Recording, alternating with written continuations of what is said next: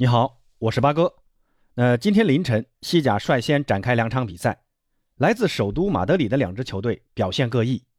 榜首的皇马在本泽马开场六分钟的梅开二度，客场挑落毕尔巴鄂竞技，在积分榜上一骑绝尘。而同样客场作战的马竞，则是在开场第一分钟就由费利克斯闪电战破门之后，被格纳纳达上下半场各入一球，二比一给逆转了。让志在卫冕的马竞遭遇四连败，这联赛刚过半程，可以说马竞的卫冕梦在如此糟糕的状态下已经提前破灭了。四连败已经是主帅西蒙尼入主马竞以来最长的连败了。那本赛季兵强马壮的马竞到底怎么了？那今天就和朋友们简单聊聊西甲卫冕冠军马竞为什么会沦落至此。先大致看一下马竞的这场比赛吧。这场比赛因为格里兹曼受伤，没有进入大名单。西蒙尼派出一亿先生若昂·菲利克斯搭档苏牙出任双箭头。联赛至今，菲利克斯只首发了六场，那带上这一场，这也才第七次首发出战。那比赛开始后，年轻的菲利克斯斗志很旺，开场仅一分钟就单骑闯关，带球至禁区弧顶中间，接着一脚搓射打了守门员一个措手不及。那其实这个球的球速不是很快。守门员可能刚开场还没进入状态，站位呢也有点问题，略微偏右了一点。结果菲利克斯非常聪明的打了左路，这守门员一下子鞭长莫及。不过格纳纳达在第十七分钟就同样以一脚世界波还以颜色，马奇斯几乎是在菲利克斯进球的同样的位置内切远射破门，追平了比分。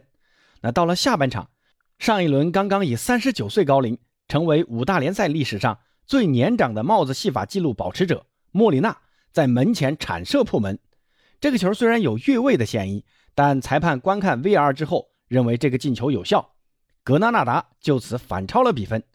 全场比赛格拉纳达只有四脚射正球门的机会，结果就进了两个，这得分效率非常的高。当然了，这也反映了马竞的这条后防线慢慢失去了往日的稳固。德保罗这场比赛发挥有点失常。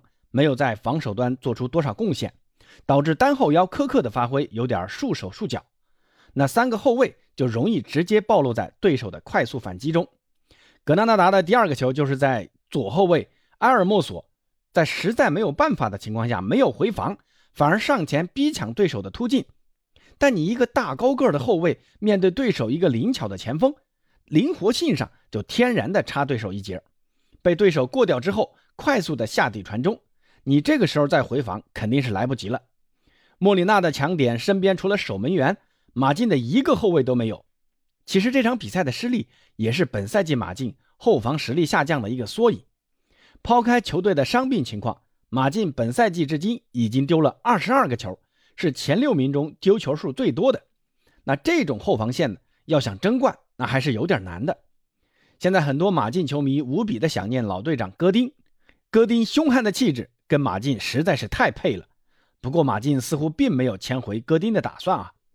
现在马竞球迷把球队低迷的状态归结于主帅西蒙尼，觉得西蒙尼的防守反击的战术已经不符合球队的现状，而西蒙尼又很固执，坚持要打三五二的防守反击战术，不管是打强队还是打弱队，都是这一套。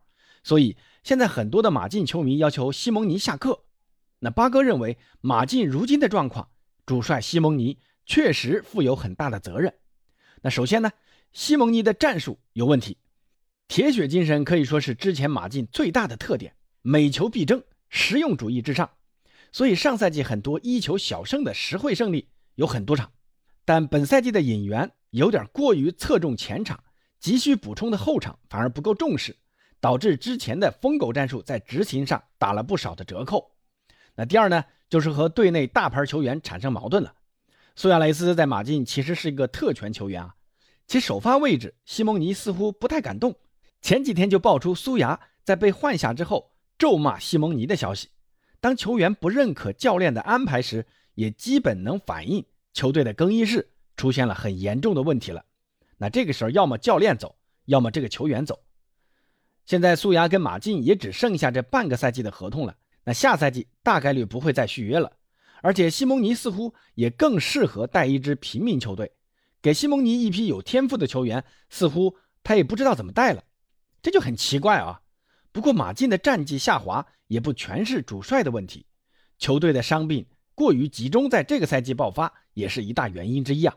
那由于伤病导致马竞的后场人员不足，那西蒙尼不得不让孔多比亚改打中卫，这既让中场的硬度下降，又在后防埋下隐患。不过这也实属无奈啊，只能寄希望接下来的圣诞假期和冬季转会窗了，伤病员呢能早点回归。那同时在冬窗，俱乐部能在中后场再补点人。好，关于马竞的四连败，你有什么想说的？欢迎在评论区留言。那今天就先聊到这儿，咱们下期见。